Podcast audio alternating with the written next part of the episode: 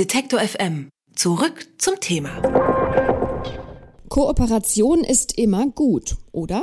Beim sogenannten gemeinsamen Kompetenz- und Dienstleistungszentrum auf dem Gebiet der polizeilichen Telekommunikationsüberwachung, kurz GKDZ, scheiden sich jedoch die Geister. Die ostdeutschen Bundesländer Thüringen, Sachsen, Sachsen-Anhalt, Brandenburg und Berlin wollen gemeinsam dieses Kompetenzzentrum auf den Weg bringen, um in Zukunft bei der Sammlung und Auswertung von Daten enger zu kooperieren.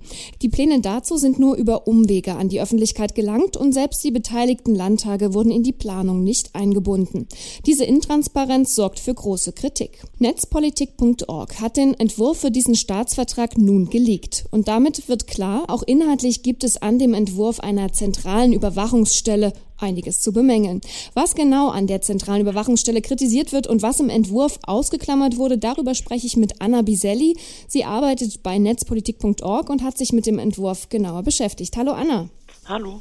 Die Aufgaben des Zentrums werden im Entwurf mit vielen technischen Fachbegriffen umschrieben. Doch was wird die Behörde nun konkret tun? Das Problem ist, dass wir noch nicht genau wissen, was die Behörde genau tun wird, weil sich in dem Entwurf gar nicht so viel findet. Der Entwurf sagt primär, die Behörde wird eine zentrale Dienstleisterin sein, wenn es um polizeiliche Telekommunikationsüberwachung geht.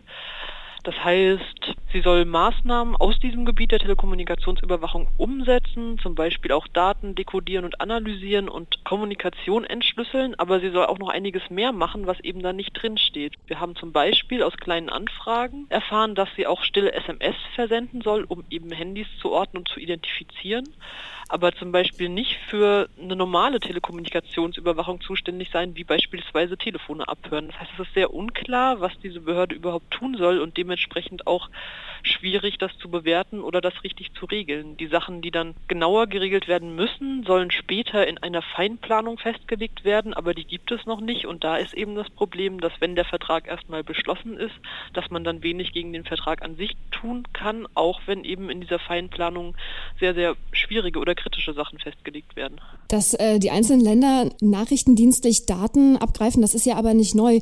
Wozu braucht man diese Kooperation?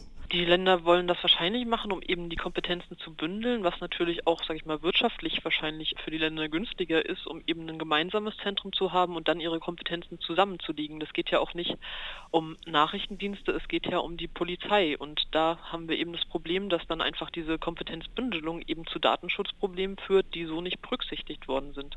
Das heißt, viele der Datenschutzbeauftragten, die wir angefragt haben, ob sie uns das dazu sagen können, haben große Bedenken und sagen auch, dass viele Dinge unklar definiert definiert sind. Überraschenderweise aber der Datenschutzbeauftragte aus Sachsen, dem federführenden Bundesland, sagt, ja, das ist schon alles irgendwie okay. Der hat uns selber nicht die Stellungnahme geschickt, die er dazu abgegeben hat, aber ist eben auch nicht besonders kritisch. Und die anderen Datenschutzbeauftragten haben bisher nur einen begrenzten Einfluss. Und das ist ein Problem, das eben dazu führen kann, dass Datenschutz sehr lax gehandhabt wird und dass man dann quasi den Weg geht, der die am wenigsten strengen Datenschutzregelungen umsetzt. Im Vertrag wird erklärt, dass die GKDZ mehr oder weniger nur Verwaltungsaufgaben, nicht jedoch polizeiliche Aufgaben wahrnimmt. Ist es denn nicht schon polizeiliche Arbeit, Daten zu erheben, zusammenzuführen und damit auch womöglich Tatbestände aufzuzeigen? Die Datenerhebung funktioniert weiterhin klassisch bei den Polizeien, aber die Datenverarbeitung eben nicht. Das heißt, es ist sowas wie eine Auftragsdatenverarbeitung, die da geschieht. Und es soll, sagt zumindest der Vertrag, so geschehen, dass die Polizeien der anderen Länder eben nicht auf die Polizeien eines Bundeslandes zugreifen kann. Das heißt, wenn Sachsen jetzt Daten verarbeitet, soll es so sein, dass zum Beispiel Sachsen-Anhalt darauf nicht zugreifen kann. Aber es ist generell schwierig, sowas quasi in eine mehr oder weniger privatwirtschaftliche Anlage zu verlegen, weil dann eben ganz viele Regelungen zu dieser Auftragsdatenverarbeitung nicht berücksichtigt werden und auch in diesem Staatsvertrag nicht erwähnt sind. Zum Beispiel muss im Rahmen einer Auftragsdatenverarbeitung klar sein, wie Betroffene ihre Rechte geltend machen können, wie Dinge gelöscht werden, wie zum Beispiel Einträge gesperrt werden, wenn gewisse Fristen überschritten sind, aber nichts davon finden wir in diesem Vertrag. Und bis dahin muss man eben sagen, entweder es muss nachgeregelt werden, und zwar wirklich konkret nachgeregelt werden, oder das kann man so nicht akzeptieren. Außer Acht gelassen wird ja im Entwurf nicht nur der Datenschutz, sondern auch wie dann die Daten genutzt werden und wer auf sie zugreifen darf. Was könnte denn im schlimmsten Fall hier passieren?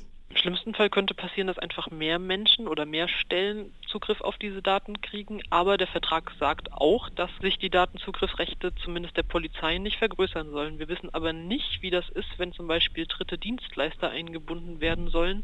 Da gibt es nämlich noch keine konkreten Regelungen, obwohl gesagt wird, eigentlich soll man sich nicht Dritten bedienen, aber wenn es quasi um Verwaltungsgeschichten geht, dann geht das schon und da ist eben nicht geregelt, wenn eine Firma auf alle Daten der Polizeien zugreifen darf, wie dann eben die Regelungen dafür sind.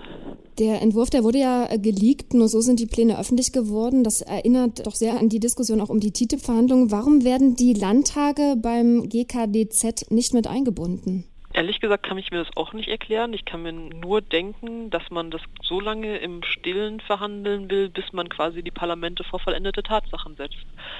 Und noch viel schlimmer finde ich, die Abgeordneten werden nicht informiert, müssen aber dafür Haushaltsmittel bewilligen. Das wurde auch in Sachsen schon kritisiert, dass der Landtag, ich glaube, 4,2 Millionen dafür bewilligen sollte, dass eben dieses Zentrum aufgebaut wird, aber keine Ahnung hatte, was dieses Zentrum genau tun soll. Und da ist es ein bisschen traurig, dass wir quasi diesen Vertrag liegen müssen, damit die Abgeordneten informiert sind. Ist denn zu erwarten, dass die Ostbundesländer damit einen Trend begonnen haben und in Zukunft auch andere Länder ähnliche Zentralen bilden? Es gibt bereits Pläne, das bei den Südbundesländern zu machen. Das heißt, es ist nichts, was jetzt exklusiv auf die Ostbundesländer zugrifft, sondern da gibt es auch gerade aktuelle Diskussionen in anderen Bundesländerverbänden und wir wollen uns das auch nochmal genauer anschauen.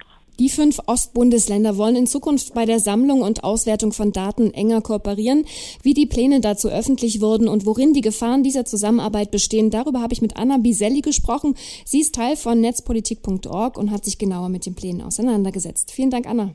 Dankeschön. Alle Beiträge, Reportagen und Interviews können Sie jederzeit nachhören im Netz auf detektor.fm.